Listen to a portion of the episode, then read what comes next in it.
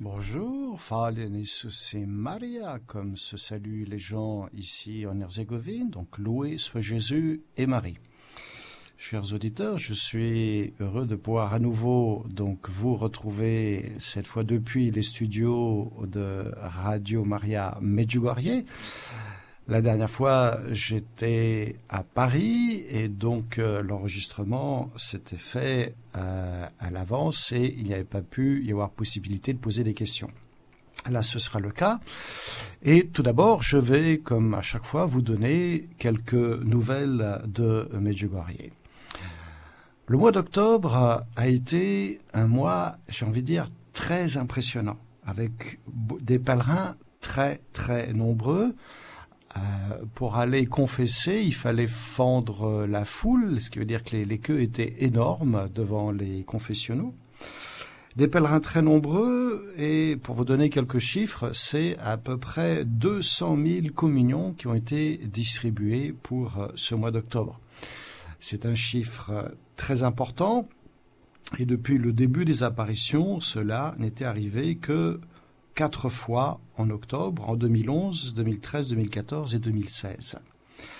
Alors, il y a peut-être plusieurs raisons à cela. C'est que maintenant, donc, euh, nous sommes hors période de pandémie, donc les gens commencent à revenir. Ils ont choisi le mois de Marie, d'abord le mois de mai, puis le mois du rosaire, donc euh, pour revenir euh, très nombreux. Ceci dit, en septembre, on avait aussi à peu près les mêmes chiffres. Euh, donc nous sommes heureux de voir qu'il y a beaucoup de monde à Medjugorje. Et il y a eu en particulier euh, beaucoup d'Autrichiens qui sont venus pour leur fête nationale le 26 octobre au nombre de 800 à peu près. 800 pèlerins autrichiens venus à Medjugorje pour prier pour leur pays et le confier à la Vierge Marie, donc le jour de leur fête nationale. Les pèlerins français n'étaient pas en reste. Euh, l'église de Medjugorje était vraiment bondée, comblée. Les pèlerins étaient accompagnés de prêtres et nous étions, pour les messes en français, une quinzaine de prêtres concélébrants, ce qui est donc euh, effectivement euh, beaucoup. Autre raison qui fait qu'il y a eu beaucoup de monde aussi, c'est qu'il y a eu du très beau temps. Donc les pèlerins croates, venus donc de Croatie, étaient aussi très très nombreux. Nous retrouvons donc les chiffres d'avant le Covid, à la différence près que, auparavant, quasiment un pèlerin sur deux était italien. Aujourd'hui, les Italiens ne sont pas très nombreux. Et ça veut dire que les pèlerins viennent d'ailleurs et on retrouve les mêmes chiffres qu'avant avec des pèlerins beaucoup plus donc diversifiés. Le mois d'octobre a été aussi un mois où il y a eu un congrès à Medjugorje. C'était le 14e congrès national mariologique croate. Il, a eu, lieu à Medjugorje avec pour thème Medjugorje en tant que contribution à la nouvelle évangélisation. Dès que les documents seront sortis, je vous en dirai un petit peu plus dans la partie informative euh, juste avant le commentaire du message. Comme autre nouvelle, eh bien, les dates ont été communiquées pour euh, les prochaines retraites. Actuellement, donc, a lieu à Medjugorje et se termine aujourd'hui la 21e retraite internationale pour les couples mariés. À peu près 70 couples sont présents. Les rencontres sont animées par le nouveau curé, le père Zvonimir Pavicic, assisté du père Sergio Chavar et le père Zvonimir, le curé, reprend donc euh, des activités ordinaires après avoir été hospitalisé suite à une fracture de la clavicule. Et pendant quelque temps, après l'opération, il n'était pas très disponible, donc il reprend maintenant son activité ordinaire. La 25e retraite internationale pour les prêtres, et je rappelle qu'elle est gratuite. Donc si, chers auditeurs, vous souhaitez permettre à un prêtre de venir euh, faire cette retraite, eh bien, si vous pouvez leur offrir le voyage, tout le reste ici est couvert par la paroisse, c'est-à-dire l'hébergement et la nourriture. Euh, elle aura lieu du 3 au 8 juillet 2023. Donc, euh, je rappelle, gratuité donc pour les prêtres. Et puis, la grande nouveauté, c'est que l'année prochaine, le 34e festival des jeunes de Medjugorje ne se déroulera pas aux dates habituelles, c'est-à-dire du 1er au 6 août. La raison en est que, eh bien, euh, c'est le pape euh, François qui a annoncé les Journées mondiales de la jeunesse à Lisbonne, justement à ces mêmes dates, du 1er au 6 août. Et donc, la paroisse de Medjugorje a dû réagir et décaler donc le festival des jeunes pour permettre à ceux qui le souhaitent de participer aux deux et non pas donc soit à l'un, soit à l'autre. Et du coup, ce festival des jeunes de l'année prochaine aura lieu du 26 au 30 juillet 2023, donc la dernière semaine de juillet. Le thème, ainsi que celui de toutes les retraites internationales en 2023, est tiré de l'évangile de Matthieu, Voici ma mère et mes frères. Voilà donc pour euh, les nouvelles. Maintenant, je vais vous lire euh, le message. Message du 25 octobre 2022, confié à la voyante Maria. Chers enfants, le Très-Haut me permet d'être avec vous et d'être pour vous joie et chemin d'espérance, car l'humanité s'est décidée pour la mort. C'est pourquoi il m'envoie pour vous enseigner que sans Dieu, vous n'avez pas d'avenir Petits enfants, soyez instruments d'amour pour tous ceux qui n'ont pas connu le Dieu d'amour. Témoignez joyeusement de votre foi et ne perdez pas l'espoir en un changement du cœur de l'homme. Je suis avec vous et je vous bénis de ma bénédiction maternelle. Merci d'avoir répondu à mon appel. Bien, chers amis auditeurs, euh, la Vierge Marie commence par nous rappeler que si elle vient, c'est parce que c'est le Très-Haut qui l'envoie pour être avec nous. Et d'être pour nous joie et chemin d'espérance. Voilà, quelle belle introduction donc pour le message qu'elle va nous donner, que de nous rappeler que tout ceci fait partie du grand plan de Dieu qui est de venir, de se rendre proche de son peuple, de lui apporter joie et espérance. Et d'autant plus que, eh bien, comme nous allons le voir dans la suite du message, euh, l'humanité est dans un moment difficile. Tellement difficile que la Vierge Marie nous dit ceci, l'humanité s'est décidée pour la mort. Elle a fait donc un choix qui n'est pas un choix de vie, qui est un choix de mort. Et de fait, ce que nous voyons peu à peu depuis le siècle dernier et jusqu'à aujourd'hui, nous voyons que la plupart des États sont en train de modifier leur législation, leur attitude face à des questions comme l'avortement ou l'euthanasie, et ceci, aujourd'hui, la plupart du temps, sous la pression de certains groupes qui utilisent les médias pour infléchir l'opinion publique dans leur sens. Ils invoquent des cas particuliers, souvent très difficiles, délicats ou douloureux, pour introduire comme une faille dans la législation face à la loi qui dit tu ne tueras pas. C'est une loi qui est universelle, je vous le rappelle, elle est inscrite dans le cœur de l'homme et dans toutes les cultures et civilisations, elle est en vigueur. Mais aujourd'hui, voilà, certains se posent la question pourquoi tuer serait-il un crime quand quelqu'un ou quelque chose, quelqu'un surtout, devient gênant? Les dérives sont ainsi à nos portes. Si on est prêt à légiférer sur le droit à donner la mort à quelqu'un, soit qui est gênant, soit qui souffre trop, ou même de se donner la mort juste parce que j'en ai envie. Et les médecins en particulier doivent veiller à protéger la vie. La déclaration de Genève le stipule explicitement. Cette déclaration, intitulée Serment du médecin, a, été adoptée par l'Assemblée générale de l'Association médicale mondiale en 1948. Elle a fait l'objet de plusieurs révisions. La dernière date d'octobre 2017, mais elle dit entre autres que le médecin doit veiller au respect absolu de la vie humaine. Et non seulement les médecins aujourd'hui donc euh, ne le font pas vraiment, mais certains donc font le choix de collaborer à cette œuvre de mort en pratiquant l'avortement ou l'euthanasie sans aucun scrupule. Et de fait, on peut dire que c'est donc un choix de mort. Bien entendu, il ne s'agit pas de mettre tout le monde dans le même sac, mais nous sommes témoins de ceci à notre grande tristesse. Auparavant, ben voilà, nous savions que l'humanité était capable de faire de choix de mort, comme par exemple la guerre, avec les conséquences terribles que nous connaissons, surtout que nous voyons bien euh, le drame qu'il peut y avoir donc euh, euh, en Ukraine. mais maintenant, donc, nous avons en plus l'avortement et l'euthanasie qui nous sont présentés comme un bien et qui sont donc légalisés. Triste paradoxe, j'ai envie de dire, de la médecine.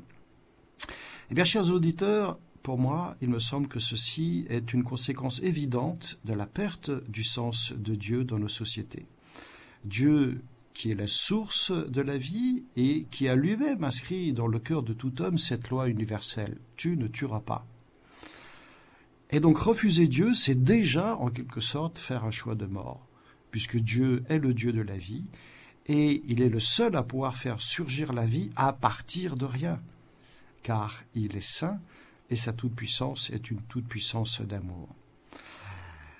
Saint Paul nous le rappelle d'ailleurs très explicitement lorsqu'il dit aux Éphésiens, En Jésus-Christ, bien avant de poser les fondations du monde, Dieu nous avait choisis pour que nous soyons saints et sans reproche devant lui.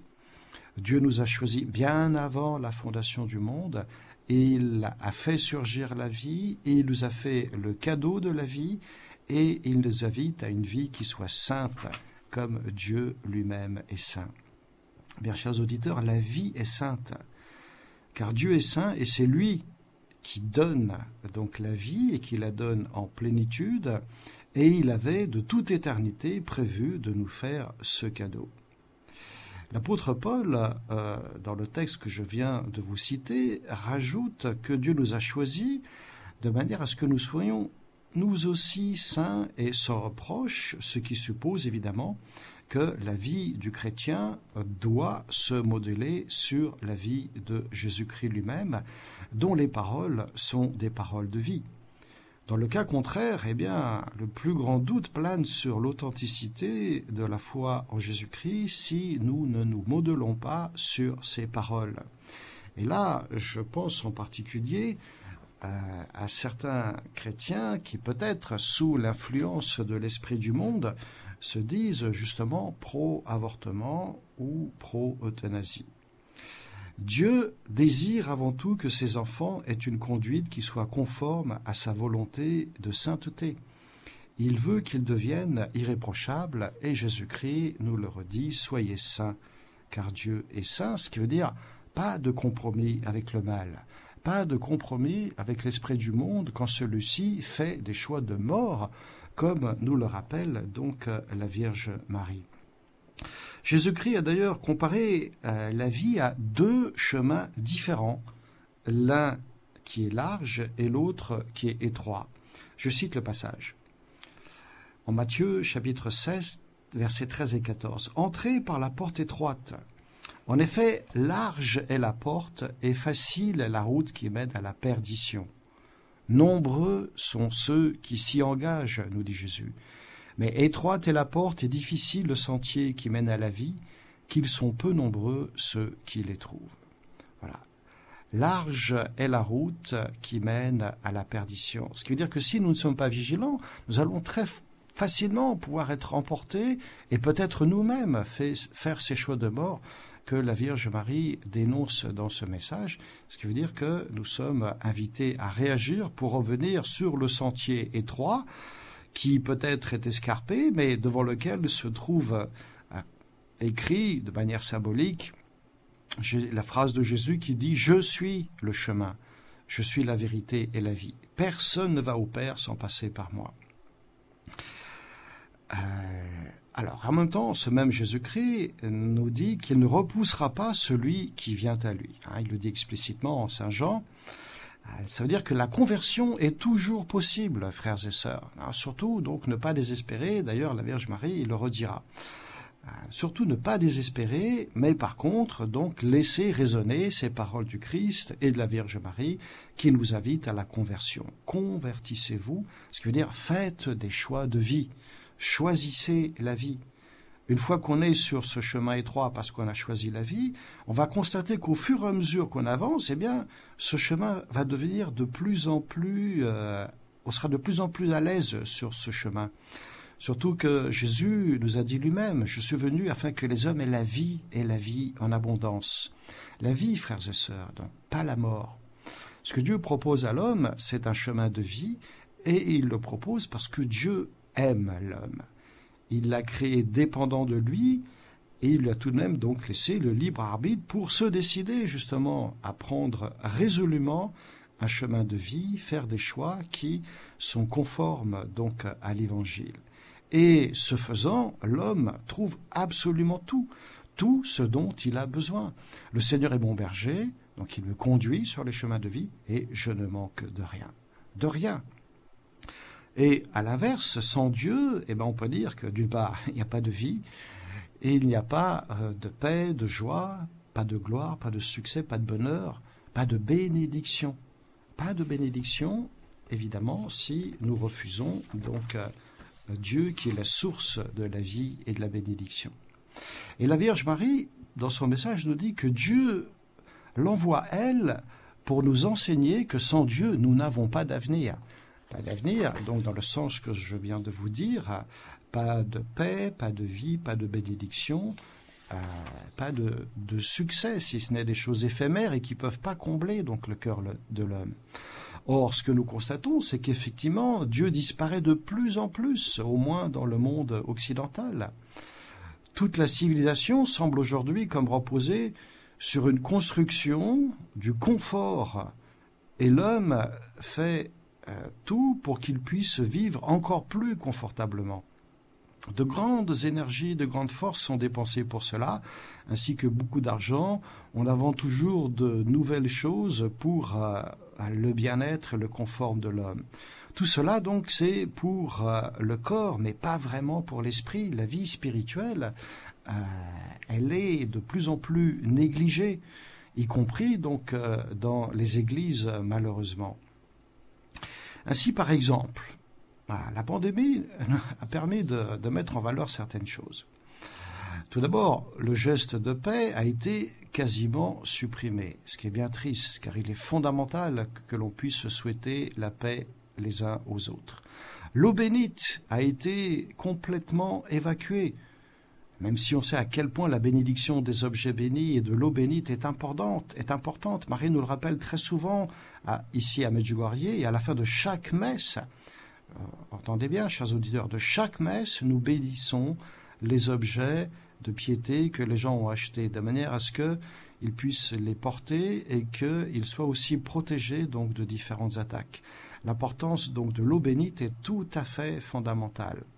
Et dans les églises, il n'est pas rare aujourd'hui de voir aussi qu'on supprime les bancs et qu'à la place on introduise des chaises, bien que l'on sache l'importance de la position du corps dans la liturgie, en particulier de l'agenouillement comme expression d'un profond respect, c'est-à-dire la conscience de notre propre euh, petitesse, voire insignifiance par rapport à la grandeur de Dieu.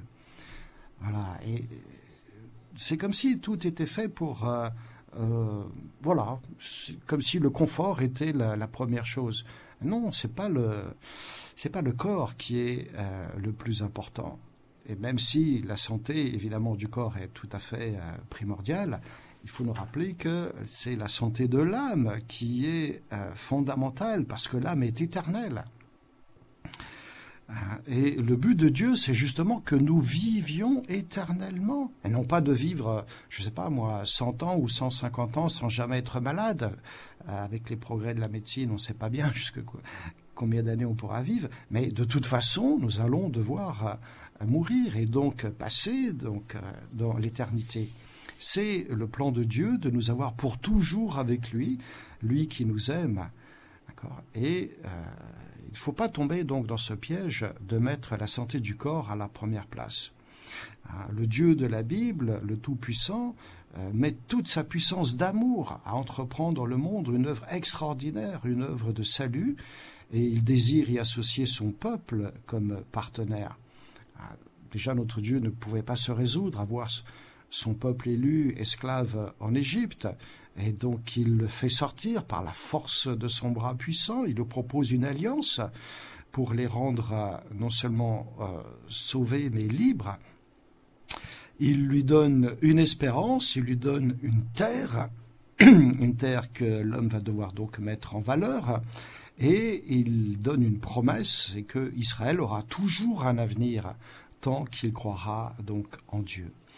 Et de ce peuple, il en fait un signe pour les autres peuples, de manière à ce que tous puissent voir justement les, les merveilles que Dieu accomplit au sein de son peuple. Et à Medjugorje, j'ai envie de dire que la Vierge nous demande même un petit peu plus que d'être un signe. Elle nous demande de devenir apôtre de son amour. C'est une expression qu'elle utilisait très très souvent quand elle donnait des messages à la voyante Myriana.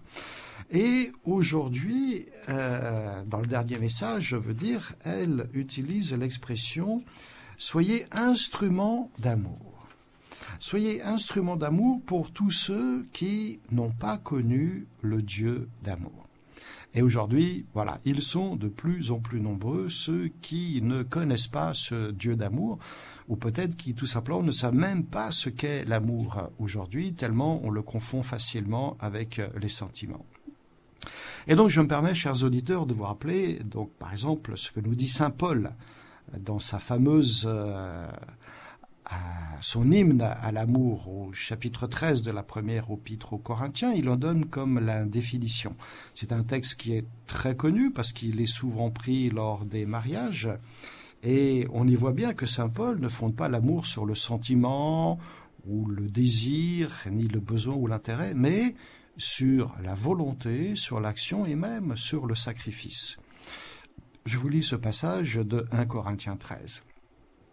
L'amour est patient, l'amour est bon, l'amour n'est pas envieux, l'amour ne se vante pas, l'amour n'est pas arrogant, l'amour n'est pas grossier, l'amour ne cherche pas ce qui lui est propre, ne se fâche pas, oublie et pardonne le mal, ne se réjouit pas de la justice, l'amour se réjouit de la vérité.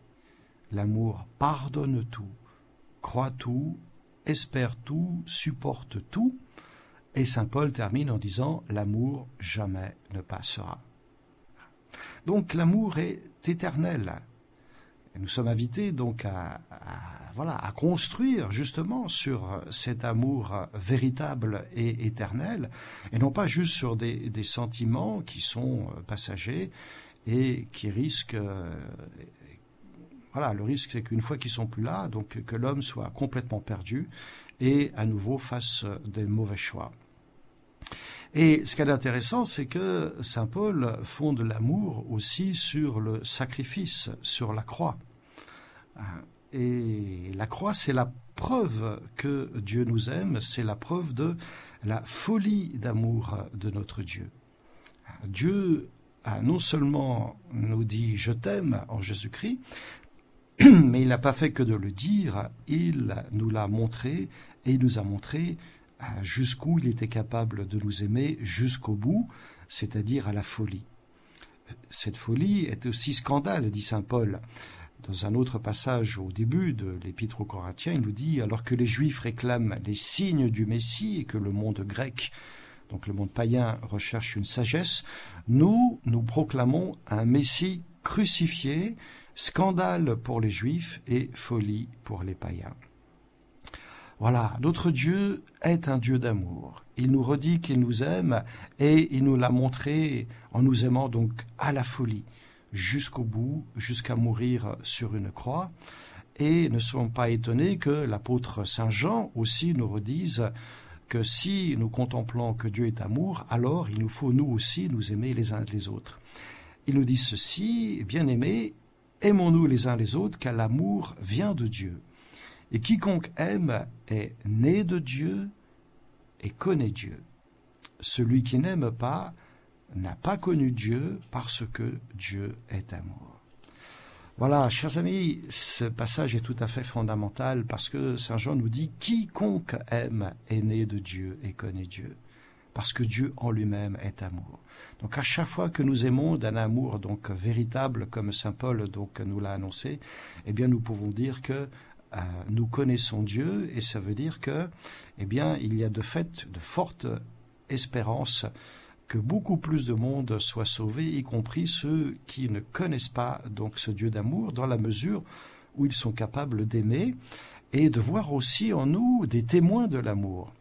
Et c'est pourquoi la Vierge Marie nous demande à devenir aussi des instruments de son amour, ce qui veut dire qu'elle veut se servir de nous pour euh, pouvoir toucher d'autres cœurs.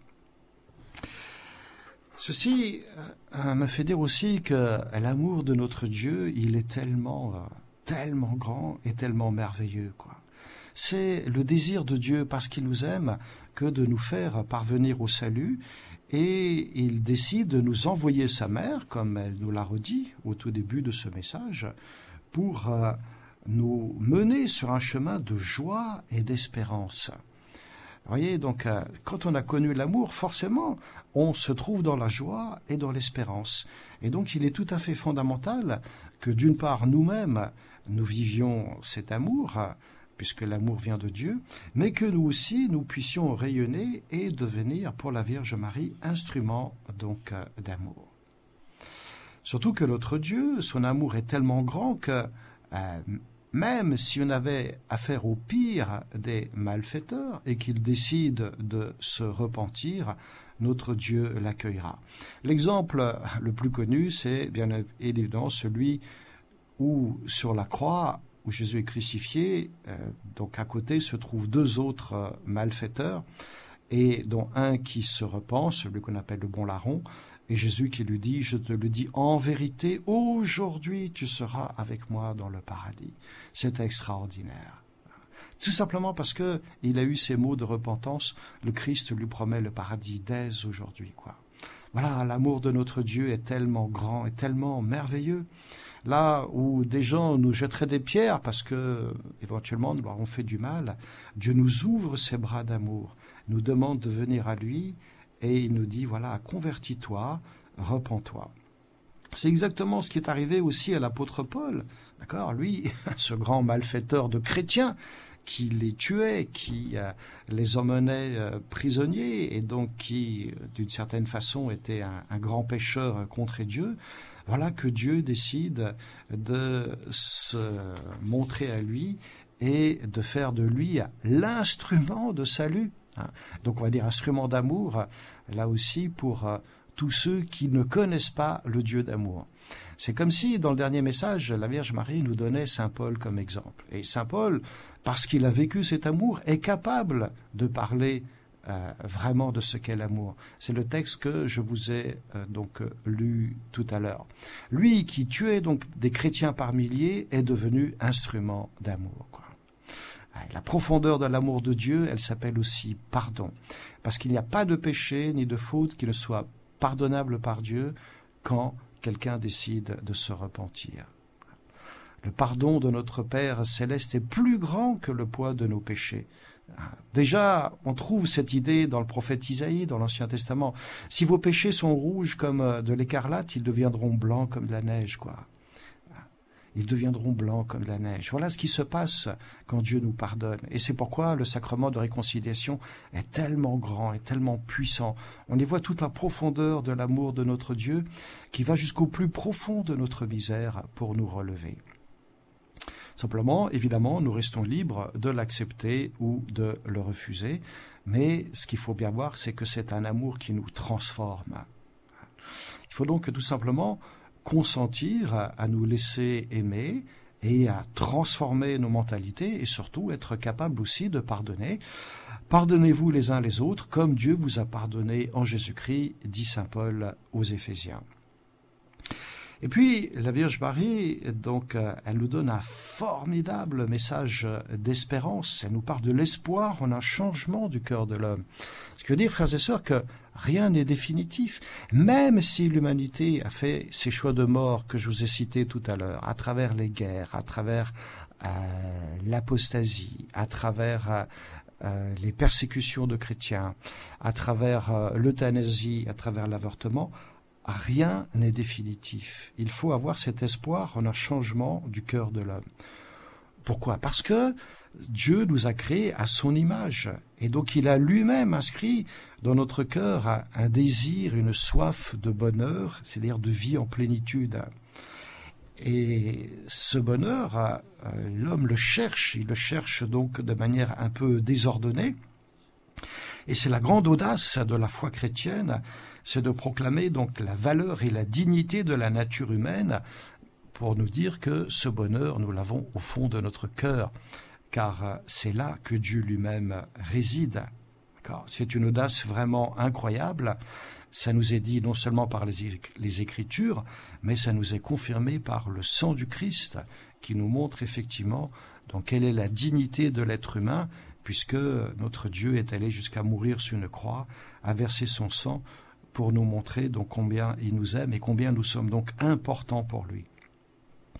De toutes les créatures visibles, il n'y a que l'homme qui est capable de connaître et d'aimer son Créateur. C'est le Concile qui nous dit ça, dans sa constitution Gaudium Spes. Il est la seule créature sur terre que Dieu a voulu pour elle-même, et lui seul est appelé à partager, par la connaissance et l'amour, la vie de Dieu. Partager la vie de Dieu. L'homme est capable de Dieu, et il est donc évidemment capable d'un changement quand il s'est égaré loin de Dieu égaré parce que sa recherche a pu être effectivement euh, un peu désordonnée. Je rappelle ces paroles magnifiques de saint Augustin au début du livre des Confessions. Tu nous as fait pour toi, Seigneur, et notre cœur est sans repos tant qu'il ne repose en toi. Voilà. Et puis pour euh, nos frères et sœurs qui, justement, nous dit la Vierge Marie, n'ont pas eu la chance de connaître le Dieu d'amour. Si jamais il n'y a personne qui va leur annoncer ce Dieu d'amour, ça va de fait être difficile pour eux que d'aimer véritablement. Mais là aussi, il ne faut pas désespérer donc de leur salut. Le Concile nous le dit, le pape Paul VI dans la foulée aimait bien dire que les hommes peuvent être sauvés par d'autres chemins grâce à la miséricorde de Dieu, même si nous ne leur annonçons pas l'évangile. Voilà. C'est-à-dire que la miséricorde de Dieu, elle est vraiment donc euh, toute puissante. Et de fait, nous savons que l'homme va devoir, au moins donc à la fin de sa vie, se positionner par rapport à Jésus-Christ et l'accueillir comme sauveur. Et l'Église est simplement le signe dans l'histoire d'une réalité du royaume de Dieu qui la dépasse et qui dépasse aussi ces frontières visibles de l'Église. Jésus, d'ailleurs, déjà disait qu'il avait des brebis qui ne faisaient pas partie de cette bergerie, ce qui veut dire qu'il a des brebis qui sont ailleurs. Ceux qui n'appartiennent pas à l'Église pourront être sauvés euh, tout simplement s'ils accueillent donc euh, la miséricorde de Dieu. Le père de Lubac, qui était un théologien du Concile, disait aussi Dieu peut accomplir son salut en qui il veut et par des voies extraordinaires que lui seul connaît. Dieu peut amener à la fois par des voies, connues de lui des hommes qui ne connaissent rien de la révélation. Et la bonne nouvelle avec laquelle j'ai envie de terminer, chers frères et sœurs, c'est que c'est justement à Medjugorje que nous rencontrons de telles personnes. Ici arrivent des gens qui ne connaissent absolument rien à la révélation chrétienne, à la révélation biblique, quoi, mais qui eux aussi sont touchés, donc euh, voilà, par l'amour maternel de Marie, qui décident de changer de vie, qui décident de devenir chrétiens, qui demandent le baptême et qui deviennent ainsi des témoins de la puissance de l'amour de Dieu pour chacun de ses enfants. Voilà, chers amis auditeurs, euh, pour terminer, j'ai juste envie de vous dire quoi. Lisez bien les messages que la Vierge Marie nous donne à Medjugorje, c'est d'ailleurs elle-même qui nous le demande. Et puis, euh, vivez-la, c'est ainsi, vivez ces messages, c'est ainsi que vous allez pouvoir devenir des instruments de la Gospa, donc au service de la nouvelle évangélisation. Amen. Maria.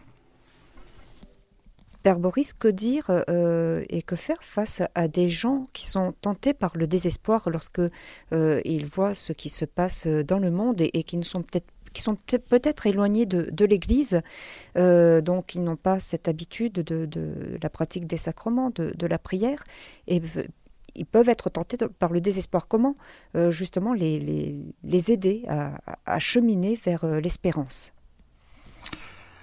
Voilà, alors tout d'abord, c'est là que nous mesurons donc la, chance que nous avons d'être croyants.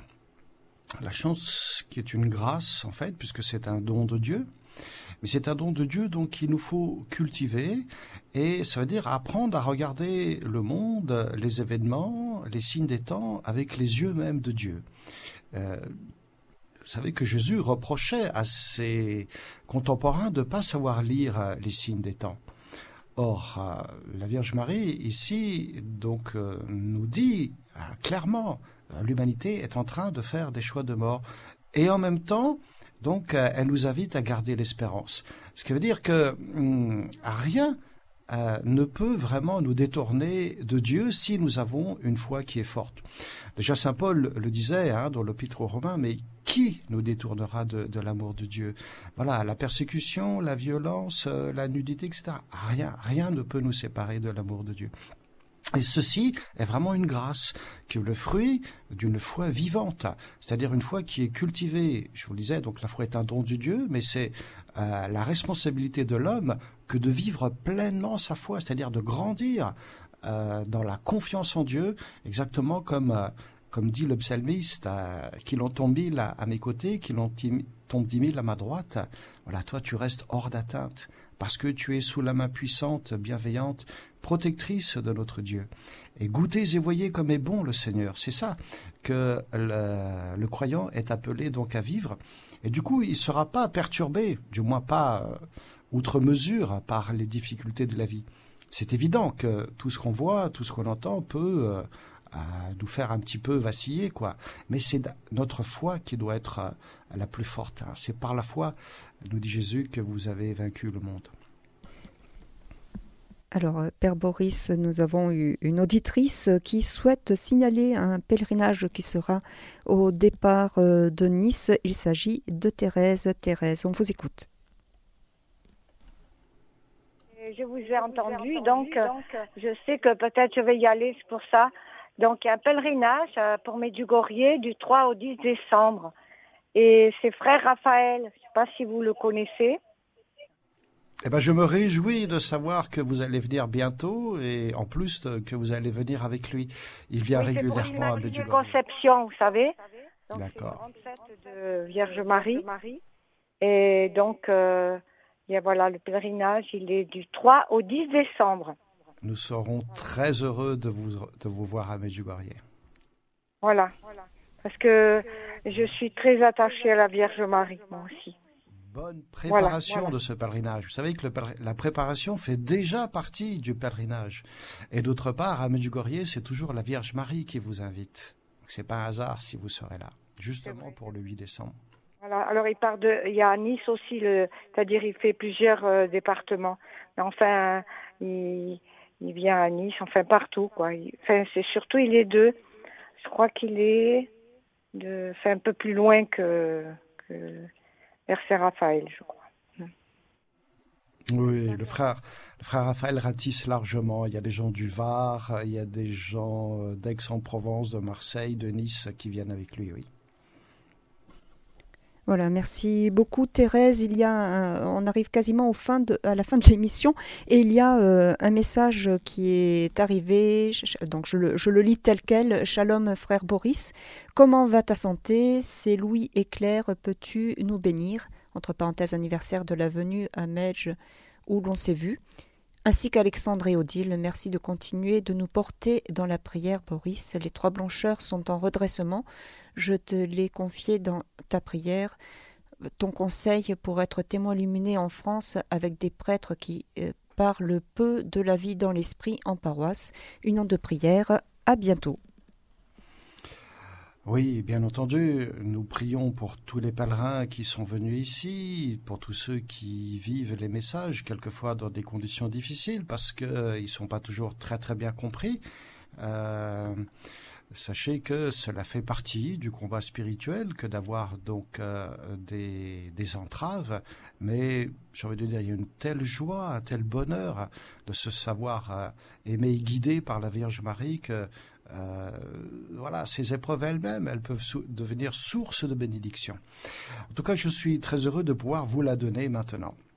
Par l'intercession donc de la très sainte Vierge Marie, la Reine de la paix, que le Seigneur répande sur vous, chers auditeurs, euh, et plus largement, toutes les trésors, euh, tous les trésors de grâce, toutes les bénédictions spirituelles et autres euh, qu'il a en réserve pour vous, qu'il vous bénisse en abondance, celui qui est Père, Fils et Saint-Esprit. Amen. Une question pour vous. Hmm, le message du 25 juin dernier, c'est-à-dire de l'anniversaire des apparitions, n'a pas été commenté, étant donné que les mois de juillet et août, euh, voilà, je pense que vous n'émettez pas de manière donc ordinaire. Or, le message du 25 juin euh, contient une phrase assez impressionnante et peut-être que donc le mois prochain, dans la foulée de ce que je viens de dire aujourd'hui, je prendrai un peu de temps pour commenter le message du 25 juin plutôt que celui du 25 novembre euh, et en même temps, celui d'aujourd'hui, comme il est plein d'espérance, nous invite à pas avoir peur. Au 25 juin dernier, la Vierge Marie nous disait que le mal agit maintenant comme jamais auparavant. Il faut en être conscient et en même temps rester dans l'espérance. Donc je me dis, peut-être que voilà, ces deux émissions pourraient bien aller ensemble. Très bien, mais c'est noté. Merci beaucoup. Voilà. À bientôt. À bientôt. Chers auditeurs de Radio Maria, c'était l'émission Medjugorje, le message avec euh, le Père Boris que nous retrouverons le mois prochain. Et vous pourrez réécouter l'émission d'aujourd'hui en podcast sur notre site internet www.radiomaria.fr.